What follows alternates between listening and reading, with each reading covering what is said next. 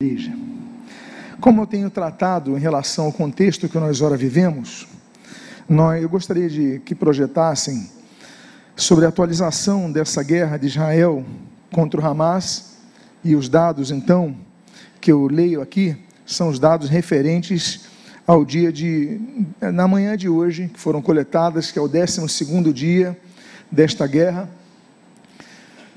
o número de mortos em Israel, ele continua em 1402, entre mortos civis, naquele ataque do dia 7 e do dia 8 de outubro. Segundo o Hamas, o número de mortos na faixa de Gaza, de palestinos mortos, incluindo os terroristas, são de 7.703. Isso, volto a dizer, são dados fornecidos pelo Ministério da Saúde, que é administrado pelos terroristas do Hamas. Então, é um número que deve ser muito inflado, assim como inflaram a questão do hospital, assim como, enfim, nós não podemos nos fiar muito em uma instituição que não tem credibilidade alguma. Nós temos, os números cresceram no decorrer da semana, tínhamos 222 sequestrados, aumentou para 224, e há dois dias esse número se estabeleceu em 229 sequestrados israelenses e demais estrangeiros sequestrados ah, que estão na faixa de Gaza, motivo pelo qual Israel não está nessa ação terrestre que começou ontem. Sobre os bombardeios, é uma coisa que eu tenho ficado impressionado é que somente falam dos bombardeios israelenses, mas não falam do, dos foguetes que são lançados várias vezes no decorrer do dia inteiro contra Israel, visando somente a população civil. Já foram contabilizados mais de 8 mil foguetes. Talvez seja melhor mudar o microfone, eu não sei se é o caso, mas eu. Bom, melhorou aqui.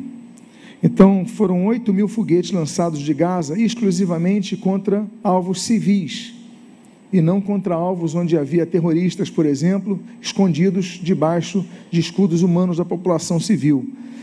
O que dá, em média, nesses 22 dias, um foguete lançado de Gaza contra Israel a cada três minutos.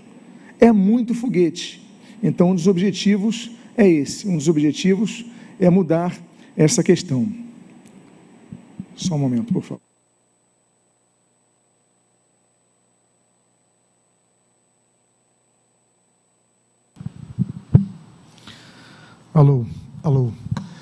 Me deu um pouco. Ah, está bom agora para vocês? Melhorou? 360 mil reservistas, eles foram convocados em todo o planeta, além dos 170 mil militares na ativa em Israel, o que nos dá mais ou menos cerca de 500 mil pessoas, meio milhão de pessoas ah, envolvidas nessa guerra da parte de Israel. Dois porta-aviões dos Estados Unidos, um já chegou nas águas israelenses, outro está a caminho, e isso já tem promovido reações. O Irã já se declarou que já está em prontidão, a qualquer momento ele pode então, enfim, atacar, ainda que não tenha fronteira direta. Vale lembrar que entre Irã e Israel nós temos o Iraque, nós temos a Síria, mas ele tem bases na Síria, ele tem bases no Líbano. Então, isso já começou a ser fomentado através do Hezbollah. Nós também tivemos no discurso de ontem, e de anteontem, aliás, do, do Erdogan da, na Turquia, é, dando total apoio ao Hamas e fazendo declarações ameaçadoras contra Israel. O governo russo, através do seu chanceler Sergei Lavrov, ele recebeu nada menos do que líderes dos três maiores grupos terroristas, Jihad Islâmica, Hezbollah e Hamas, no seu gabinete lá em Moscou. Nós temos um êxodo temporário, é, dizem que é temporário, muitas vezes não é, de 1.400 palestinos, mil, um milhão, perdão, 1 milhão e 400 mil palestinos do norte da faixa de Gaza para o sul, e também de israelenses, o que também não é noticiado, que estão próximos à faixa de Gaza e próximos à fronteira com o Líbano. 200 mil israelenses também receberam esse êxodo. Então, o que nós devemos fazer agora, meus amados? Quais são as armas que nós temos em mãos? a nossa oração. Vamos orar, ainda que assentados, por essa situação, Pai amado Deus bendito. Nós lamentamos as mortes, sim, dos palestinos que estão inocentes ali como escudos humanos. Não estamos insensíveis a isso. Assim também como não estamos insensíveis à morte dos israelenses, que de maneira covarde, covarde foram assassinados naquele dia 7 no dia 8 de outubro. Senhor, não estamos insensíveis aos soldados que morrerão nessa guerra, aos demais civis que morrerão, Senhor, nessa guerra. Senhor, por isso nós pedimos, na arma que nós temos, oração, que tenhas misericórdia, tenhas misericórdia nessas vidas e possas consolar aqueles corações. E o que nós pedimos por nossas orações é que a paz chegue o quanto antes, que aqueles reféns que estão sendo ali é, foram sequestrados, estão presos, estão também como escudos humanos. Ó oh, Deus, tem misericórdia, que eles sejam soltos. Senhor amado, uh, essa guerra muito se dá em volta disso, não apenas de acabar o lançamento de foguetes contra Israel, mas essencialmente libertar os sequestrados. Tem misericórdia das famílias que estão apreensivas. Imagino famílias destruídas pela insegurança, pela incerteza. Ó oh, Deus, tem misericórdia. E o que nós pedimos, pelo estudo de hoje, pedimos que fale conosco, continua nos edificando através da tua palavra, através do, do, cumprimento da tua palavra na história. E o que nós pedimos, nós fazemos agradecidos em nome de Jesus. Amém e amém. Vamos dar continuidade então a essa série de estudos. E hoje então nós falaremos sobre a sobrevivência sobrenatural do povo judeu ao longo da história. Uma coisa que nós não vamos aprender nos livros de história, nas aulas, nos colégios, nas faculdades, é que a perseguição ao povo de Israel tem origem espiritual. O ministério central de Satanás, sempre bom lembrarmos, que é o de matar, roubar e destruir, João capítulo 10, versículo 10, ele visa destruir todos os canais de bênçãos que a Bíblia registra. E então o que acontece? O que, é que ele faz? Ele usa de seus agentes e seus agentes, mormente, os melhores agentes para o seu uso, são pessoas que detêm o poder político.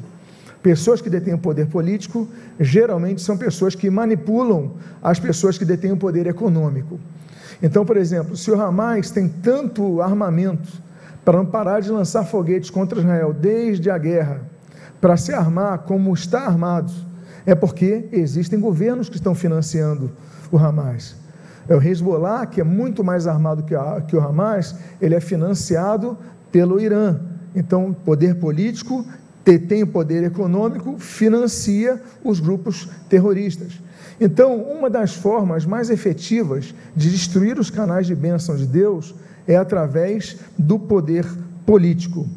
Isso se pode ver de maneira muito clara na tentação de Jesus. Por quê? Quando, quando o homem ah, ele é criado, então Deus delega autoridade ao homem. Ele fala: domine o homem sobre isso, sobre aquilo, tenha poder, tenha domínio sobre a criação. O homem peca. Quando peca, ele cede à tentação de Satanás, ele cede aos argumentos e ele então entrega esse poderio a Satanás. Quando Jesus vai ser tentado no deserto, é muito interessante nós notarmos o que nós lemos em Mateus capítulo 4, no versículos 8 a 10. Veja o que diz o texto. O diabo ainda levou Jesus a um monte muito alto, mostrou-lhe todos os reinos do mundo. Vou repetir: mostrou-lhe todos os reinos do mundo e a glória deles, e disse: Tudo isso lhe darei. Quem fala quem? Jesus que fala Satanás, que vai dar o, o reino do mundo para Satanás? Não. Satanás fala para Jesus: tudo isso lhe darei se prostrado você me adorar. Então Jesus lhe ordenou: Vá embora, Satanás, porque está escrito: Adore o Senhor seu Deus e preste culto somente a Ele. Eu faço uma pergunta a vocês. Nos dois registros, Mateus 4, Lucas 4, da tentação de Jesus, Jesus diz que Satanás estava mentindo quando diz que, ao apontar os reinos do mundo, diz: Eu vou lhe dar tudo isso. Jesus não recrimina Satanás ao dizer que estava mentindo. Jesus recriminou Satanás por querer ser adorado pelo Salvador. Ou seja, essa proposta era uma proposta que tinha uma base real do poderio sobre as nações da terra. Tanto é que o apóstolo João diz em 1 João, capítulo número 5, versículo 19: Sabemos que somos de Deus e que o mundo inteiro jaz no maligno. Então, o mundo está debaixo da influência do maligno. E quando nós falamos de mundo, nós falamos de reinos, de nações, de países, de poderes, de grupamentos que são governados pessoas.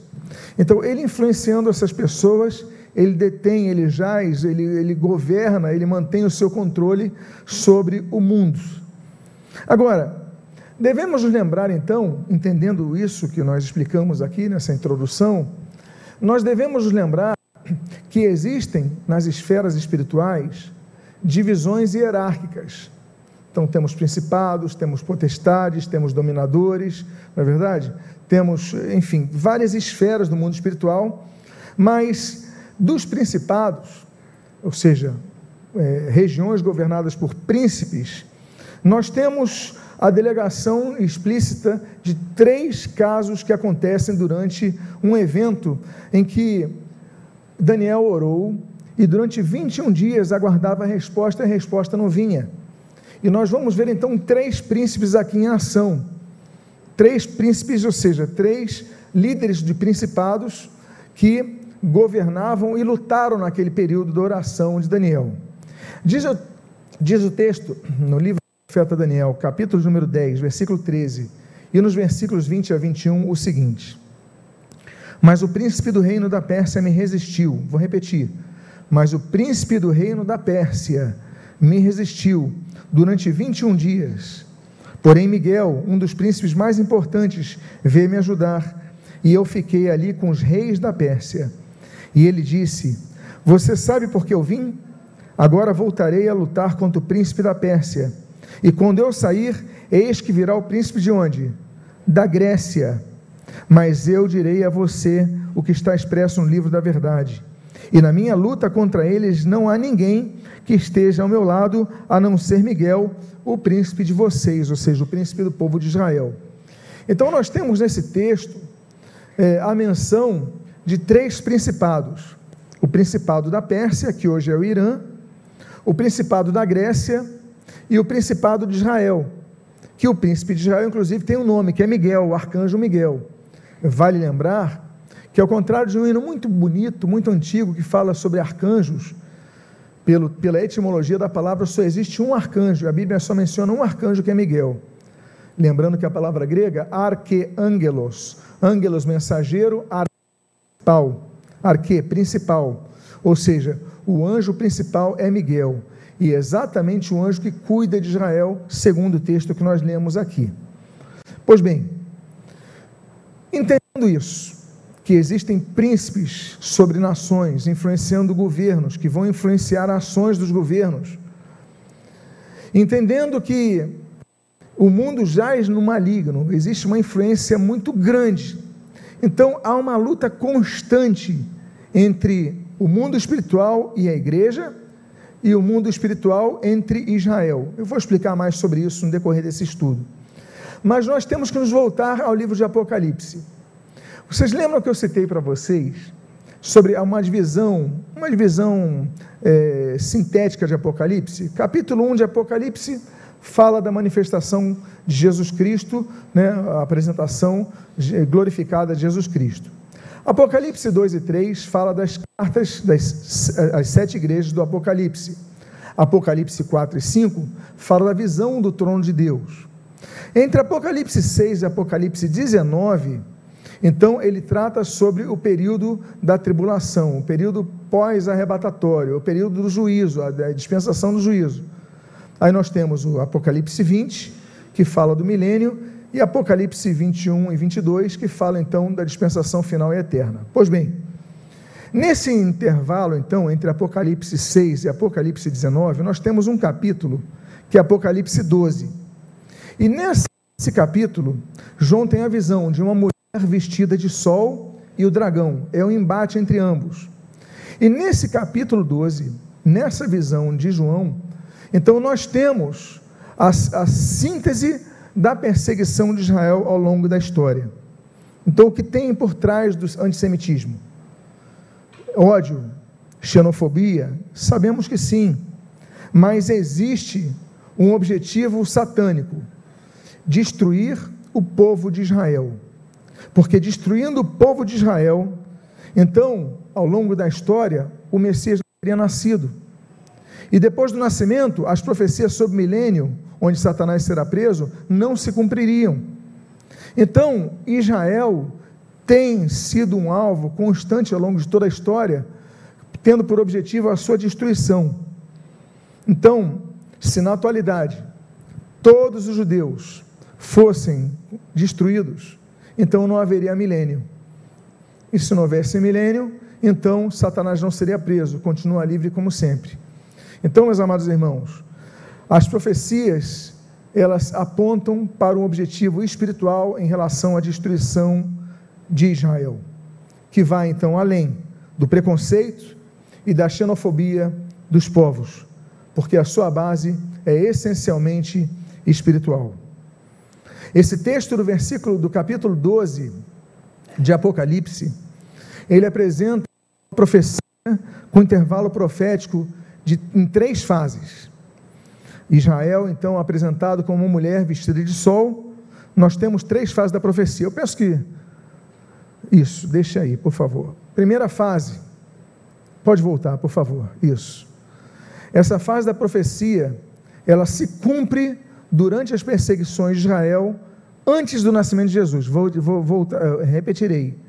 Apocalipse 3 tem intervalo profético. Uma parte se, ah, se cumpre, a primeira parte já se cumpriu nas perseguições antes do nascimento de Jesus. Veja o que diz o texto nos primeiros quatro versículos de Apocalipse 12. Viu-se um grande sinal no céu, uma mulher vestida do sol e com a lua debaixo dos pés e uma coroa de doze estrelas na cabeça. Quantas tribos tinha Israel? Doze. A mulher estava grávida e gritava com dores de parto, sofrendo tormentos para dar à luz. Viu-se também outro sinal no céu, e eis um dragão grande, vermelho, com sete cabeças e dez chifres, e nas cabeças sete diademas. A sua cauda arrastou a terça parte das estrelas do céu, as quais lançou para a terra. E o dragão se deteve diante da mulher, que estava para dar à luz, a fim de devorar o filho dela quando nascesse. Então aqui mostra né, que o dragão, a cauda dele arrasta a terça parte das estrelas do céu, fala da rebelião de Satanás, fala que ele arrasta então um terço dos anjos na sua rebelião, então um terço dos anjos criados por Deus são demônios hoje, e mostra claramente nesse último texto: o dragão se deteve diante da mulher a fim de devorar o filho dela quando nascesse. Ou seja, essa mulher que representa Israel tem as doze, as doze estrelas representando as doze tribos, e ela estava grávida de um filho, é específico, do filho dela quando nascesse. Então é muito claro que nasceria alguém em Israel que Satanás queria devorar. Por quê? Porque Satanás sabe que o Salvador, o Senhor Jesus, o destronaria do seu poder, o tiraria do seu poder, acabaria com o seu poder. Então, a Bíblia mostra que as dores do, do nascimento, as dores da gestação, elas são fortes. É, e o dragão está querendo devorar assim que a criança nascesse. Então, Israel sempre esteve no alvo de é, ações para que pudessem destruir, porque destruindo Israel não nasceria o Messias, conforme as profecias da Bíblia. Agora, eu falei para vocês são três fases. Eu citei a primeira, a profecia já se cumpriu antes do nascimento de Jesus. A segunda fase da profecia, ela foi cumprida durante o ministério terreno do Senhor Jesus. O texto é ainda mais claro em relação ao período da história do seu cumprimento. Veja o que diz o versículo número 5 de Apocalipse 12. Ela deu à luz um filho homem, que há de governar todas as nações com cetro de ferro. Olha só, um homem que há de governar todas as nações com cetro de ferro. E o filho da mulher foi arrebatado para junto de Deus e do seu trono. apenas um versículo demonstra o nascimento de Jesus, a profecia que ele vai reinar sobre as nações, e nós vemos então mais uma vez claramente o reino terreno de Jesus no milênio, e nós temos a assunção de Jesus, o arrebatamento de Jesus, a ascensão de Jesus, quando Jesus então é assunto aos céus, uh, ali no Monte das Oliveiras. Então nós temos mais uma parte dessa profecia cumprida. O filho nasce e ele é arrebatado. Então ele não podia fazer mais nada. Então nós entramos na terceira fase da profecia. Qual é a terceira fase da profecia? É uma fase que vai se cumprir durante o período final da grande tribulação. O versículo 6 e os versículos 13 e 14 dizem o seguinte: A mulher, porém, fugiu para o deserto, onde Deus lhe havia preparado um lugar para que nele a sustentem durante 1260 dias. Versículos 13 e 14. Quando o dragão viu que tinha atirado para a terra, perseguiu a mulher que tinha dado à luz o filho homem mas foram dadas à mulher as duas grandes asas da, da grande águia, para que voasse para o deserto, para o seu lugar, aí onde é sustentada durante um tempo, tempos e metade de um tempo, fora do alcance da serpente. Eu não vou entrar nesse assunto agora, e depois eu vou falar sobre os Estados Unidos, o símbolo dos Estados Unidos, uma, uma águia. Né? Então aqui mostra, a ela foram dadas, dadas duas asas da grande águia para que voasse para o deserto, onde foi, seria sustentada por um tempo, tempos e metade de um tempo. Ou seja, na simbologia bíblica, 1265 dias, um tempo, tempos, metade de um tempo, sete semanas de Daniel, demonstram um período de três anos e meio, que seria sustentada. Ou seja, muitos entendem que aqui se mostra o apoio norte-americano a Israel, o que a história tem mostrado desde o seu início. Israel hoje existe, graças a Deus é mantido, mas Deus tem usado os Estados Unidos como seu grande aliado. Não existe, ao longo da história, maior aliado de Israel do que os Estados Unidos. Então, por causa disso, levando as duas asas da grande águia, ela é sustentada por três anos e meio. Essa parte da profecia ela salta a metade da sétima, septuagésima semana de Daniel, que nós vamos tratar depois, posteriormente, quando nós vemos então que na metade dessa semana de ano, ou seja, durante sete anos, depois de três anos e meio, o anticristo vai romper a aliança de paz com Israel. Veja o que diz o texto, só adiantando ele, de Daniel capítulo 9, versículo 27, quando mostra: Ele fará firme aliança com muitos por uma semana, na metade da semana, fará cessar o sacrifício e oferta de cereais. Sobre a asa das abominações virá aquele que causa desolação, até que a destruição que está determinada seja derramada sobre ele. Então, nós temos nessa profecia de Apocalipse 12 os períodos de perseguição a Israel. E nós temos nesse período, então, um sabedor que o Messias nasceria em Israel sabedor que o Messias, o Senhor Jesus Cristo, destruiria as obras de Satanás, nasceria em Israel, nós temos dois grandes infanticídios que acontecem tentando destruir o povo de Israel. O primeiro deles está no Egito. A primeira matança é contra os hebreus. Vale lembrar o contexto. Séculos antes, é, quando Deus faz aliança com Abraão, ele fala nessa aliança que o povo iria para o exílio. Deus já profetiza a Abraão: olha, Abraão, o povo vai para o exílio e vai ficar 400 anos preso ali naquele, naquela posteridade, vai ser presa durante 400 anos nessa escravidão. Diz assim, Gênesis capítulo 15, versículo 13. Então o Senhor lhe disse: Fique sabendo com certeza que a sua posteridade será peregrina em terra alheia, será reduzida à escravidão e será afligida durante 400 anos. Então a profecia, aí você fala assim: a aliança abrâmica tem promessas maravilhosas para Israel. Tem, mas também fala do que aconteceria, eles iriam para o Egito. Então passam as gerações. Passa Abraão, passa Isaac, chega-se a Jacó, o neto de Abraão. Só que Jacó não se lembra dessa profecia. E o filho de Jacó, ele está muito poderoso no Egito, José. Ele é um grande governante do Egito, ele é próspero no Egito. Então ele fala para a família: olha, venham para o Egito. Vocês venham para aqui, morem para aqui, fujam da fome, que vocês vão ter tudo, do bom e do melhor aqui para vocês. E Jacó aceita. A única coisa que Jacó queria era ser enterrado na terra da promessa. Então nós lemos em Gênesis capítulo 50, os versículos 7 a 8, versículo 14, versículo 22, o seguinte: José partiu para sepultar o seu pai. Com ele foram todos os oficiais de Faraó, os principais da sua casa e todos os principais da terra do Egito, bem como toda a casa de José e seus irmãos e a casa de seu pai. Deixaram na terra de Gozen somente as crianças, os rebanhos e o gado. Diz o versículo 14. Depois disso, José voltou para o Egito, ele, os seus irmãos e todos os que haviam acompanhado para sepultar o seu pai. Versículo 22. Ficou José morando no Egito, ele, a casa de seu pai, e viveu 110 anos. Aí o que acontece? Passam-se as gerações, mudam-se os governos.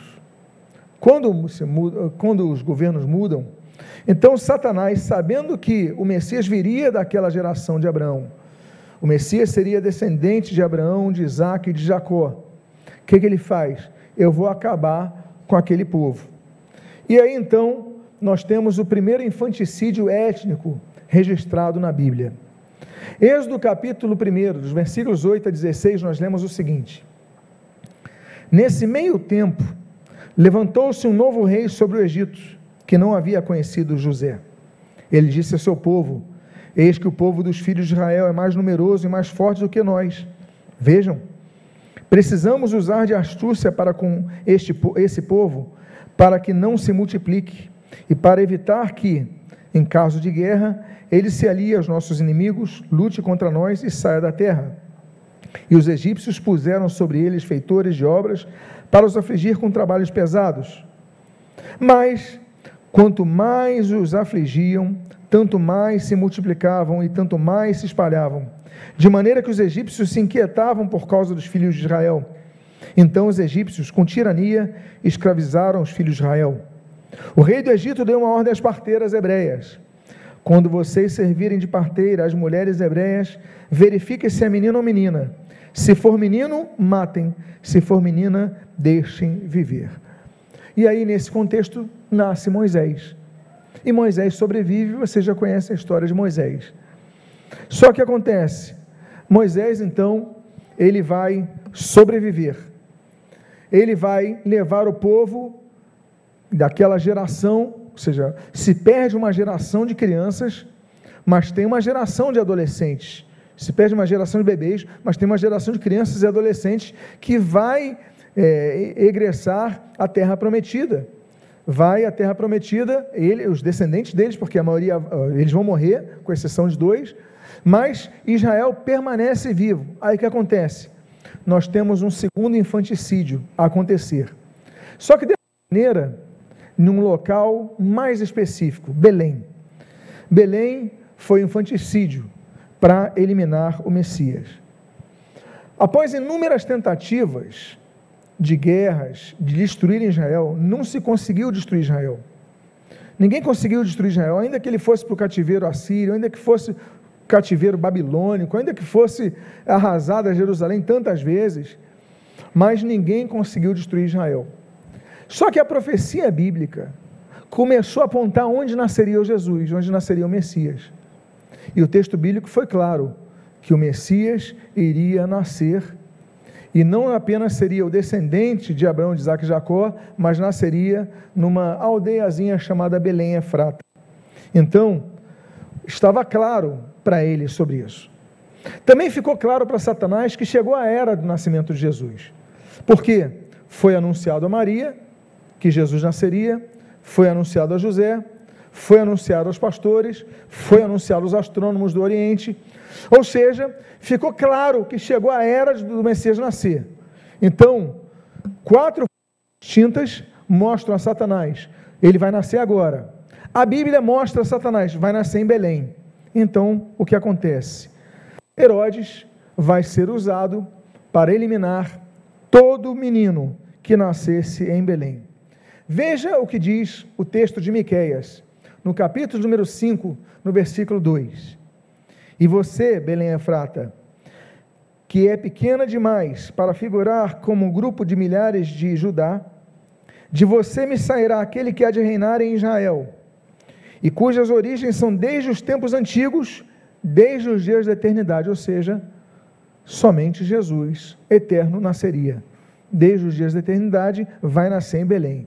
Então, Satanás tinha quatro fontes informando: chegou o tempo do nascer o Messias, e Satanás tinha a cidade do nascimento do Messias. Aí o que acontece? Mateus capítulo 2, versículo 16 registra: Herodes ficou muito furioso e mandou matar todos os meninos de Belém de todos os seus arredores, de dois anos para baixo, conforme as informações que havia recebido os magos a respeito do tempo em que a estrela havia aparecido. Dois anos para baixo, mata todos os meninos hebreus ali de Belém e dos arredores. Mas, apesar disso, não Satanás não consegue eliminar o Messias. Continua a profecia se cumprindo, o Messias nasce, mas o ódio a Israel se mantém. Agora ele não pode fazer mais nada. Agora o Israel então gera o Messias, o Messias nasce, cresce, morre na cruz, mas vence Satanás, ressuscita e é assunto aos céus. Então o que acontece? Restam as demais profecias relacionadas a Israel. E as profecias que apontam sobre o reino de Israel no porvir, no período milenial, sobre Jesus como rei de Israel, ou seja, outra profecia relacionada a Jesus como reino terreno de Israel, que vai acontecer no período milenial. Então, Satanás continua perseguindo Israel. E aí então, nós vamos entrar numa parte que nós vamos ver os exemplos do ódio a Israel e o pecado do antissemitismo no decorrer da história. Declarações, ataques, massacres. O povo de Israel tem sido alvo de uma grande perseguição ao longo dos séculos. Relatos dos sofrimentos judeus podem ser vistos em todas as nações por onde eles passaram, onde eles foram exilados.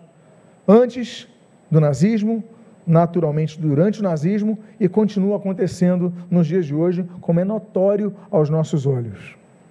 Vamos então falar sobre o ódio aos judeus, ao povo de Israel, antes do período nazista.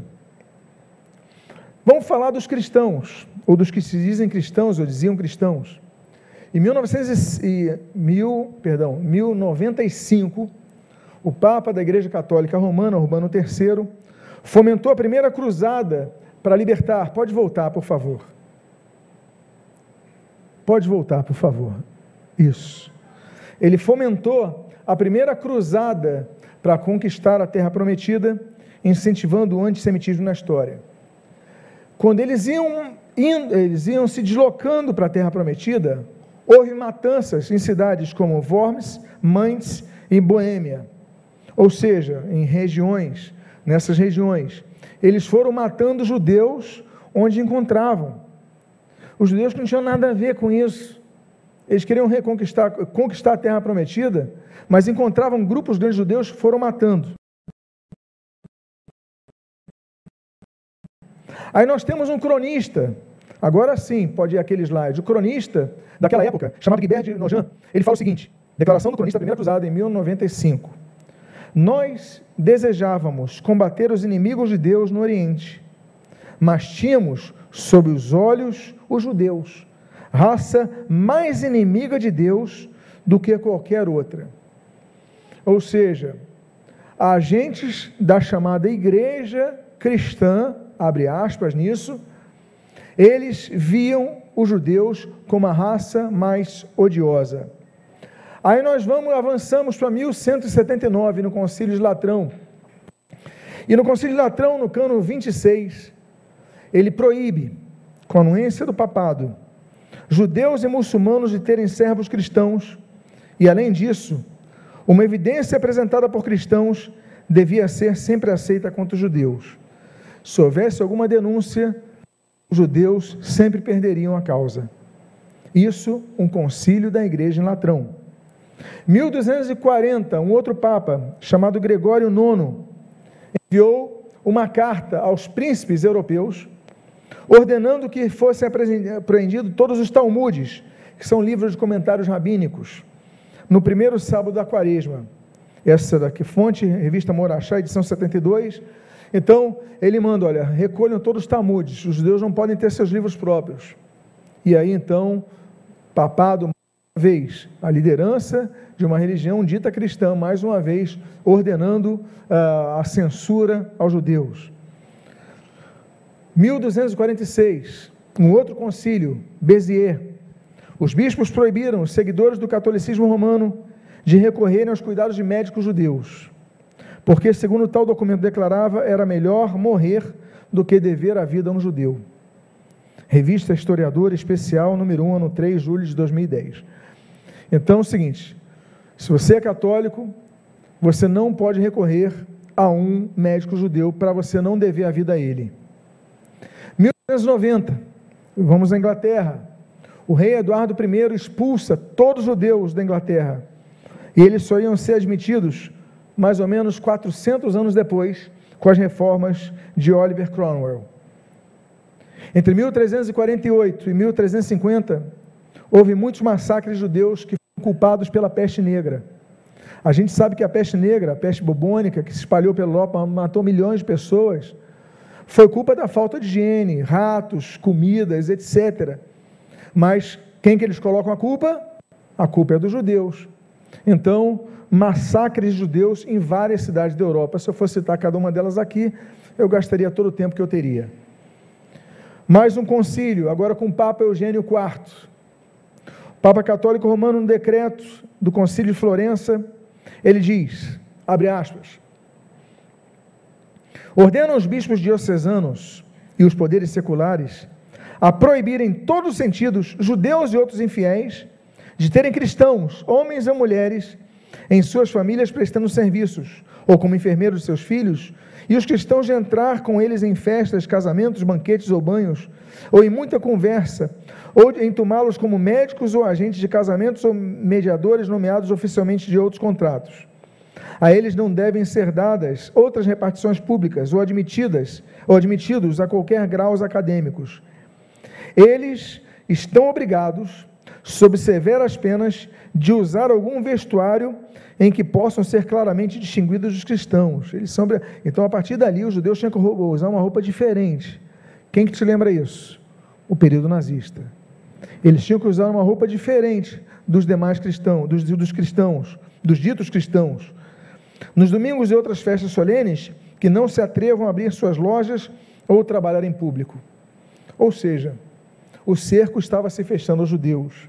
O ambiente da Europa estava se contaminando contra os judeus. 1942, 1492, ano do descobrimento da América, os reis católicos Fernando e Isabel, eles assinam o édito de expulsão de todo judeu da Espanha que não se batizasse. Ou seja, se não se batizasse no catolicismo romano, você era expulso da Espanha. 20% então o fazem. 1496, agora em Portugal, Dom Manuel I. Ele vai se casar com a princesa espanhola Isabel.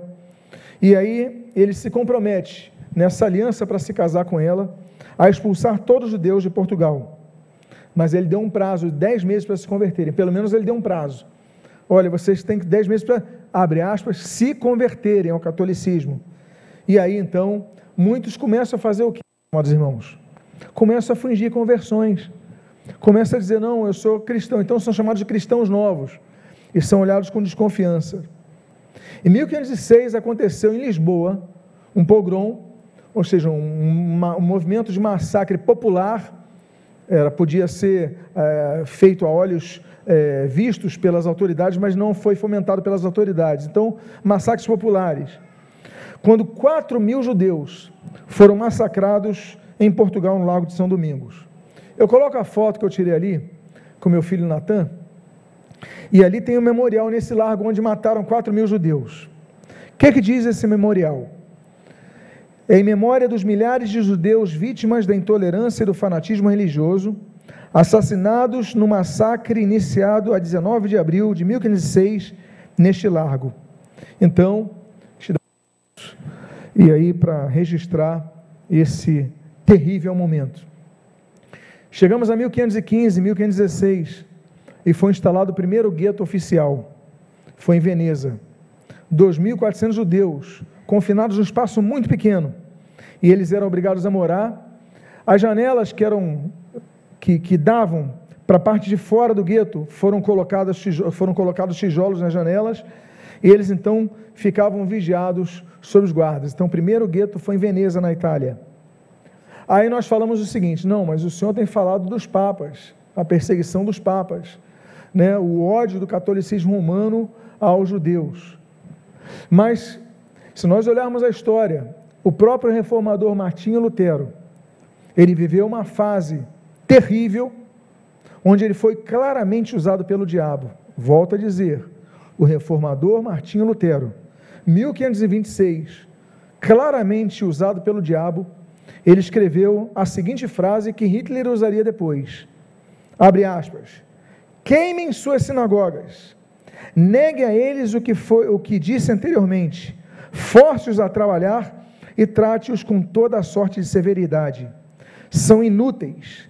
Devem, devemos tratá-los como cachorros loucos, para não serem parceiros em suas blasfêmias e vícios. Resumindo, caros príncipes e nobres, que têm judeus em seus domínios, se este meu conselho não vos serve, encontrai solução melhor, para que vós e nós possamos nos ver livres dessa insuportável carga infernal, os judeus. Quem disse isso?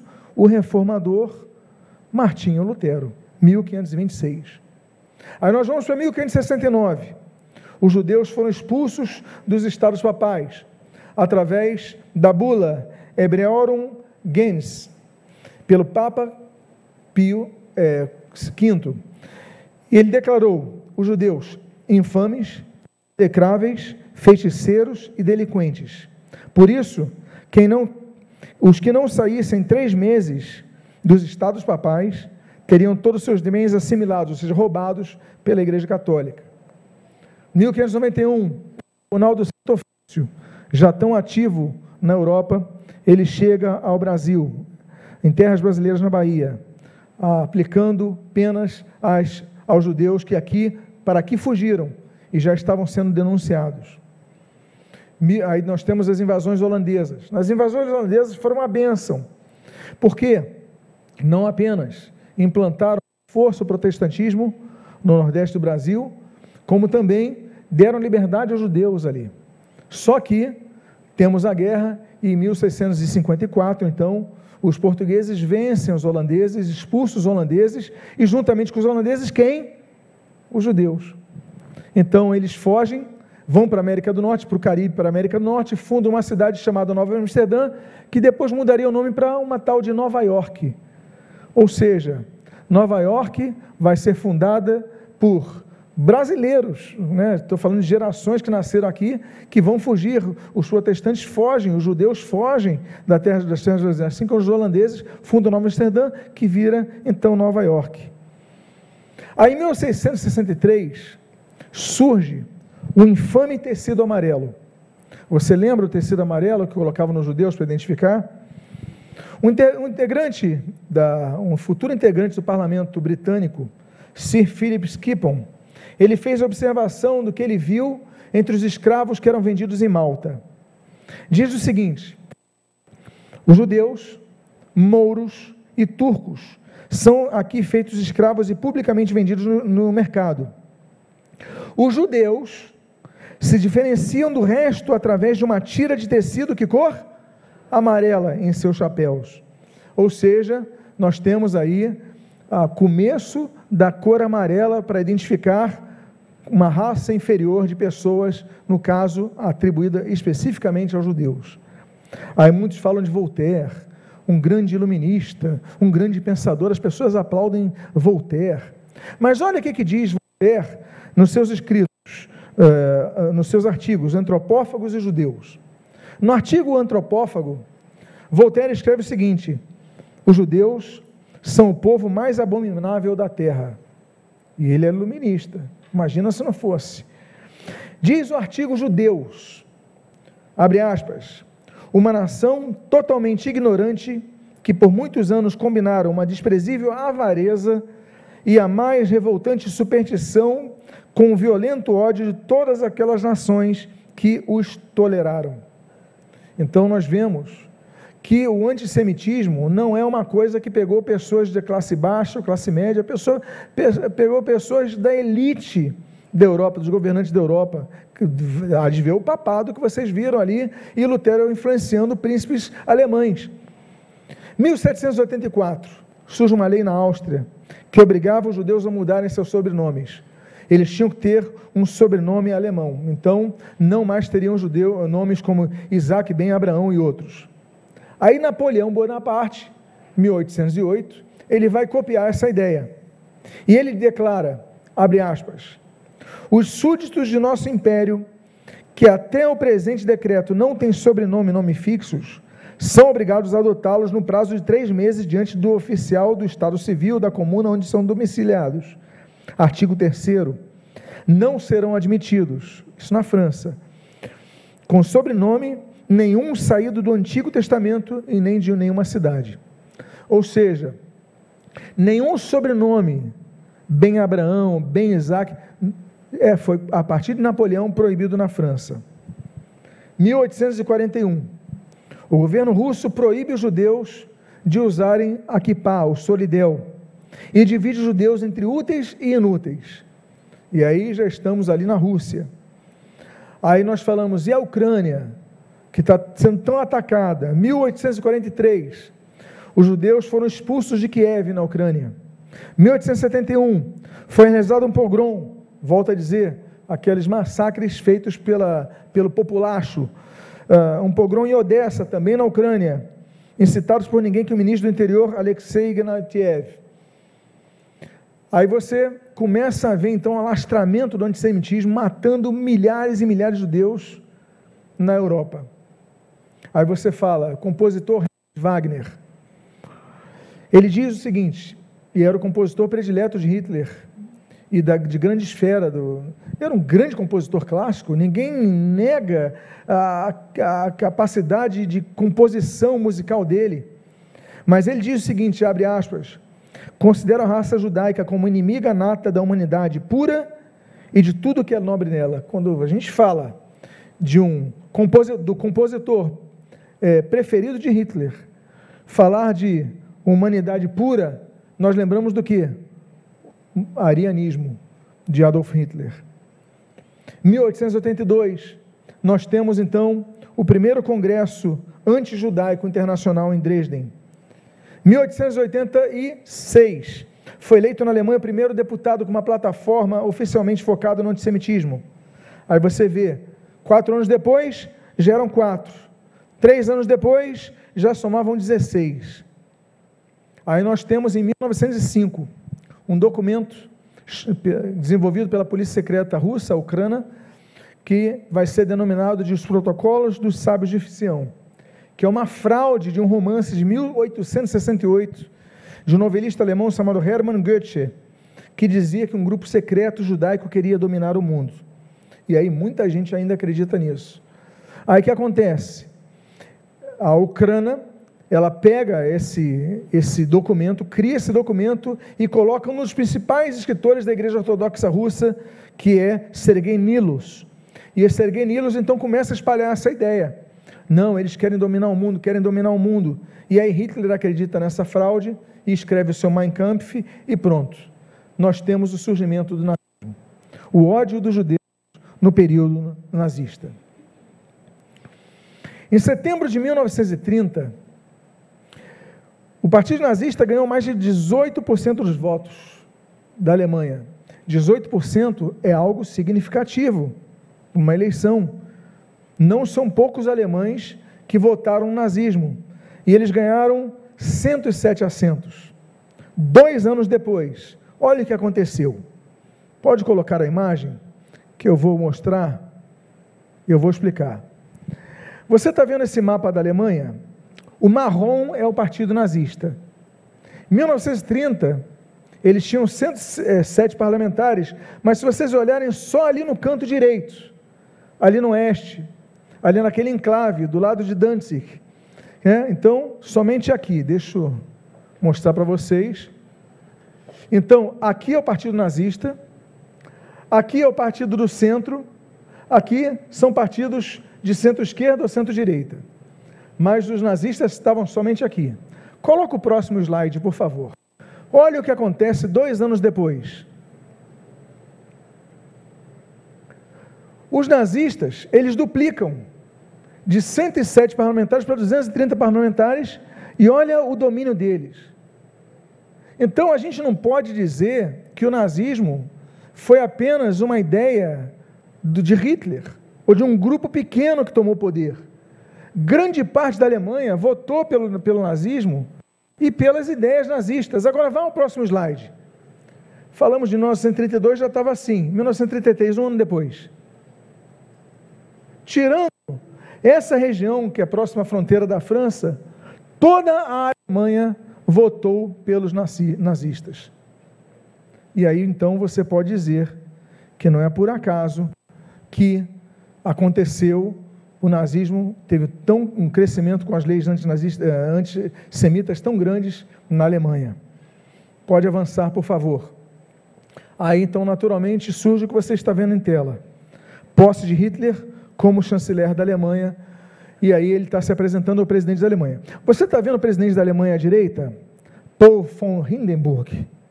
É muito interessante, eu coloquei uma imagem que vai seguir, porque Paul von Hindenburg é um descendente direto, sabe de quem?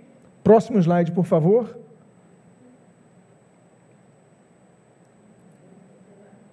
Martinho Lutero.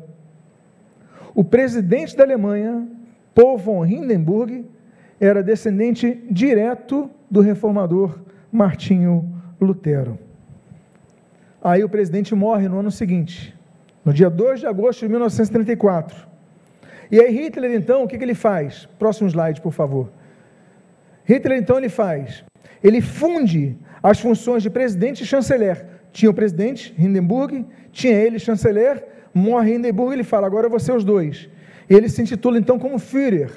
Führer é líder. Ele então se funde e torna-se o Führer da Alemanha, o líder da Alemanha, o que é confirmado no plebiscito em 1900 e, e perdão, em, em 19 de agosto de 1933. Então ele acumula, aí você fala, quantos por cento votam nesse plebiscito a favor de Hitler ser o líder único da Alemanha? Próximo slide. Olha o percentual. 89 0,9%. 90% dos alemães aprovam Hitler como Führer. Então, o nazismo não foi algo simplesmente é, é, imposto por um líder, apesar que, como eu falei no início, ele vai ser, e a liderança vai ser, o que? Usada por Satanás para espalhar isso mas a população em peso, 90%, adota o nazismo. E a perseguição, então, aos judeus vai ser implacável. Em março de 1933, os judeus foram suspensos de suas funções e os advogados judeus foram proibidos de tratar de assuntos legais em Berlim. No mesmo mês, os judeus foram proibidos de solicitar seguros de assistência médica. No dia 1 de abril daquele ano, os professores judeus foram impedidos de lecionarem nas escolas públicas. E no dia 7 do mesmo mês, os funcionários públicos judeus foram demitidos. Começa a haver um grande desemprego ali na Alemanha para os judeus.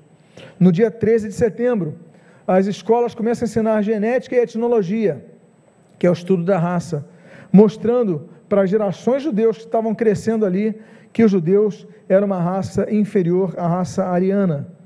Em abril de 1935, os judeus foram obrigados a sentar em bancos públicos assinalados com a marca de que cor? Amarela. No dia 15 de setembro, a cidadania alemã foi retirada dos judeus. Então eles se tornaram apátridas no seu próprio país. E os casamentos anteriores entre alemães e judeus foram cancelados. Em 1938, apenas os alemães considerados arianos passaram a ter poder sobre suas propriedades. E aí o desemprego vai aumentando, e os judeus, então, o que, que vão fazendo? Vão pedindo ajuda, vão pedindo doações.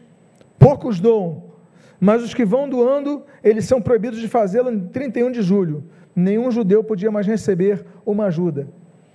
Aí no dia, nos dias 9 e 10 de novembro, acontece a Noite dos Cristais. Cem judeus foram mortos, mil sinagogas foram queimadas, assim como lojas, apartamentos e cemitérios judeus foram destruídos. Aqui temos algumas fotos da chamada, da terrível Noite dos Cristais, e você pode ver sinagogas incendiadas, comércios é, destruídos né, e marcados com o nome judeu, coisa que estamos voltando a ver nos tempos atuais, lamentavelmente. Em fevereiro de 1939, os judeus foram entregar, obrigados a entregar suas joias, ouro, prata, platina e pérolas que detivessem, não podiam ter mais nada com eles. Em 23 de setembro daquele mesmo ano, já tendo iniciado a Segunda Guerra Mundial, os judeus foram obrigados a entregar os seus aparelhos de rádio. É como se fosse praticamente celulares de hoje para a pessoa se manter informada, eram os aparelhos de rádio. Eles não podiam mais ter. Aí, 16 de novembro, foi criado então o gueto de Varsóvia. 30% da população daquela cidade teve que se mudar para um local de apenas 2,4% do tamanho. E os nazistas então construíram um muro. E aqui está então uma foto da, dos dos judeus, então, tendo que ir para o gueto de Varsóvia. Em 1 de setembro de 1941, todos os judeus acima de seis anos de idade passaram a ser obrigados a usar em suas roupas uma estrela de seis pontas na cor amarela. E aí você vê nessa, nessa próxima imagem como os judeus começaram a ser vistos em todo o império nazista. Essa é uma foto do, da estrela na cor amarela que colocava ali judeu. Em 24 de abril, os judeus foram proibidos de usar toda forma de transporte público. Dia 11 de julho, os judeus de Berlim então foram deportados, começaram a ser deportados para o campo de concentração, o campo de extermínio de Auschwitz, onde tinha aquela placa tão hipócrita, Arbeit, Arbeit macht frei, né? então, trabalhe para ser livre. Então, foram enviados para lá para nunca mais voltarem o ódio aos judeus, então, na dualidade. Nós falamos do período das perseguições dos judeus ao longo da história, até o nascimento de Jesus. Entre o nascimento de Jesus e o período que antecedeu o nazismo, principalmente pela força da denominada Igreja Cristã e suas leis e seu poder, nós vimos isso surgindo no, no contexto do nazismo na Alemanha e agora vamos falar dos dias de hoje. A despeito das leis contrárias ao racismo, que existem em quase todos os países ocidentais, o antissemitismo continua crescente. Infelizmente, não apenas existente, mas crescente nos países atuais. Agressões verbais e físicas a judeus, quebra de sinagogas, comércios judaicos, pichações com suásticas, violações a túmulos, a cemitérios. Isso nós podemos ver semanalmente se nos informarmos na internet, nós vamos semanalmente no mundo, além das, de, da divulgação de teorias conspiratórias contra judeus. Em 2000, chegou ao ponto que em 2019, meus irmãos, o que, que foi 2019? Foi agora. O que, que o governo alemão faz? Ele recomenda que os judeus não utilizassem kippah em público. Em 2019, aquele kippazinho, o governo alemão falou: olha, evitem usar, é a nossa recomendação.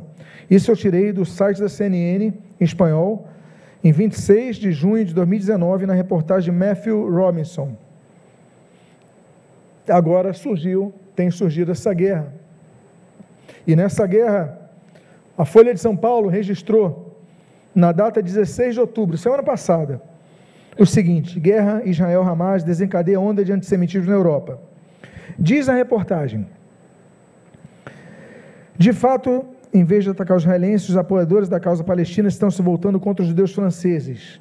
No Reino Unido, a Polícia Metropolitana informou que entre 29 de setembro e 12 de outubro, agora, houve 75 relatos de crimes antissemitas em comparação com 12 no mesmo período de 2020. 75 em relação a 12 no ano passado. Os incidentes relatados à polícia aumentaram sete vezes em relação ao anterior, de 14 para 105 Três escolas judaicas no norte de Londres fecharam temporariamente por motivos de segurança. A ansiedade, eu falei da França, falei da Itália. Olha o que diz o último parágrafo. A ansiedade também está em alta na comunidade judaica da Itália. Lugares públicos foram vandalizados com pichações antissemitas, incluindo suásticas e frases elogiando Hamas. As palavras assassinos judeus no, no forno foram escritas nas paredes de um hospital de Milão. Aí você vê na próxima imagem uma, uma, uma cena que nós estamos vendo nos dias de hoje. Isso não é 1933, não, é 2023. 90 anos depois, e as cenas nós estamos vendo pessoas marcando casa de judeus com a estrela de Davi, como nós vemos nessa reportagem da Gazeta do Povo de 17 de outubro desse ano. Aí nós vamos então para o próximo slide, que aponta o seguinte: o aumento do antissemitismo na Europa, ele foi amplificado. Eu tenho um vídeo aqui da Band Jornalismo, publicado no dia 23 de outubro, semana, essa semana, que tem 55 segundos. Vejamos o vídeo. A gente continua a falar sobre a guerra, porque ela reacendeu o alerta para o antissemitismo na Europa. Sônia Blota.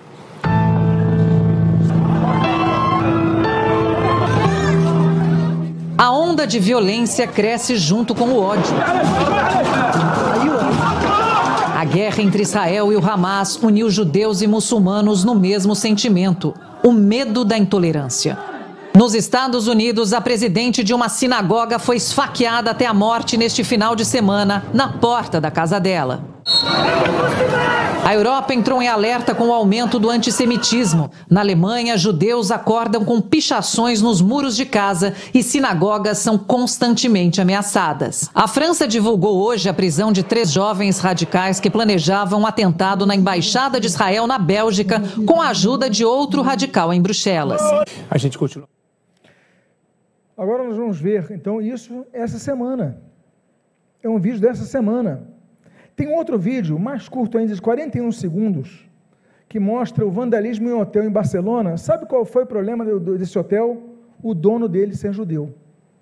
Qual é o crime dele? Ser judeu, ter um hotel. Olha que nós vemos aí nas páginas de Yakov Ukrainian News, publicado no dia 22 desse mês.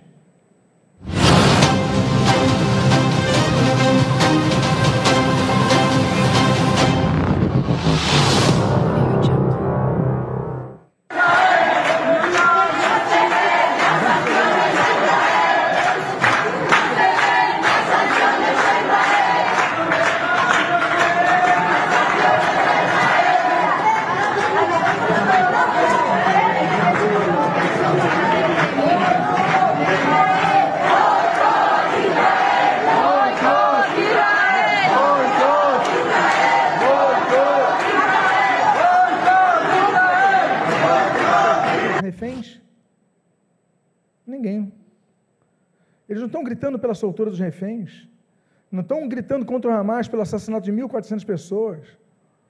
Então é impressionante como tem surgido isso, a imagem se repete. Tem uma foto que você pode ver em tela da Alemanha em 1933, onde diz que os judeus não podiam entrar, e na Turquia, essa semana, onde judeus não são permitidas a entrada dos judeus naquela livraria. O que mais me impressiona, uma livraria. Eles não podem entrar e esses dados são de agora. Aí você fala assim: não, pelo menos os Estados Unidos, o grande aliado que nós mencionamos e vai ajudar sempre Israel.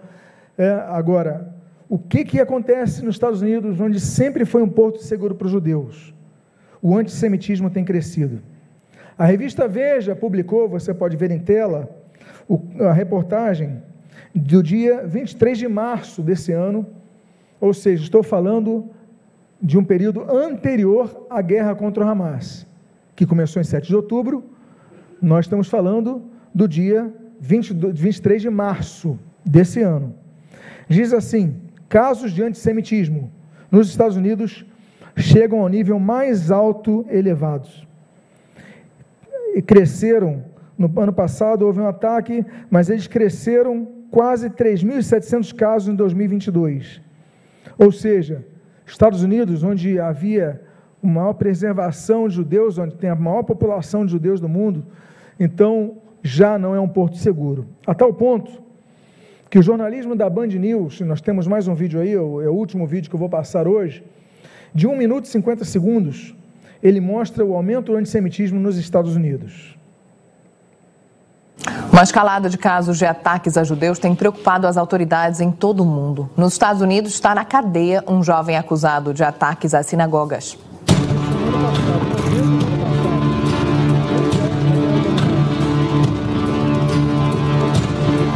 Há pouco mais de 100 anos, em 1921, Adolf Hitler se tornava líder do partido nazista na Alemanha. Décadas depois, a mais destrutiva guerra da história e o Holocausto. Mais de 6 milhões de judeus mortos. Histórias do passado que preocupam o presente e o futuro. Protestos neonazistas têm ganhado força na Alemanha. No Brasil, uma investigação sobre saudações nazistas durante o hino nacional e manifestações após a eleição. E aqui nos Estados Unidos, frequentes tentativas de ataques contra judeus. O FBI anunciou a prisão de um suspeito no estado de Nova Jersey. Identificado como Omar Al-Katu, de 18 anos, ele compartilhou um manifesto na internet em que incentivava ataques a sinagogas. A ação das autoridades ocorre em meio a uma preocupação crescente com o aumento do antissemitismo nos Estados Unidos. Recentemente, o rapper Kanye West acabou perdendo contratos publicitários após fazer comentários de ódio e antissemitas. Os ataques físicos contra religiosos judeus nos Estados Unidos aumentaram 34% em 2021. Um dos grandes desafios para autoridades é evitar que esse extremismo criminoso se espalhe pela internet. Então você vê que essa reportagem do ano passado, imagina como está hoje. Eu caminho para a minha conclusão fazendo uma pergunta: e quanto ao Brasil? O antissemitismo do Brasil. Conforme a pesquisa da antropóloga Adriana Magalhães Dias, pesquisadora da Unicamp, Existem atualmente 334 células de supremacia racial que perseguem os judeus no Brasil. 334 grupos diferentes. A ONG, relatório da CONIB, a ONG Liga Antidefamação, fez uma pesquisa onde afirma que um entre quatro europeus, um entre quatro, você pega quatro europeus, um deles tem uma ideia negativa dos judeus. Aí você fala, a Europa está terrível. Espera aí. Esse relatório fala do Brasil. Um entre quatro judeus, um entre quatro europeus vê negativamente os judeus, no Brasil também. Nesse relatório, houve um aumento entre os dados colhidos em 2014 e 2019. Ali está errado, 2109, 2019. 25% da população brasileira, 2014, tinha uma ideia negativa dos judeus, 16%. Agora são 25%. Volto a dizer, o mesmo número conferido em, na Europa. Impressiona então ainda mais posturas, posturas antissemitas em apoio ao Hamas, ao grupo terrorista, que é um grupo terrorista, que obviamente por cometer atos terroristas é um grupo terrorista, publicamente adotados por partidos legalizados no Brasil. Essa foto é dessa semana. Esse panfleto ele foi distribuído, inclusive, no metrô de São Paulo, quando diz todo apoio a Hamas e à resistência palestina e pelo fim do Estado de Israel. Para onde vão os judeus? Vão ser espalhados então de novo? Perseguidos, mortos? Não vai ter um Estado para protegê-los? Então, meus amados, fica uma pergunta, e esse é o tema do nosso próximo estudo. E a pergunta é: como Israel tem conseguido sobreviver no meio de povos hostis? Israel está cercado de povos que querem sua destruição.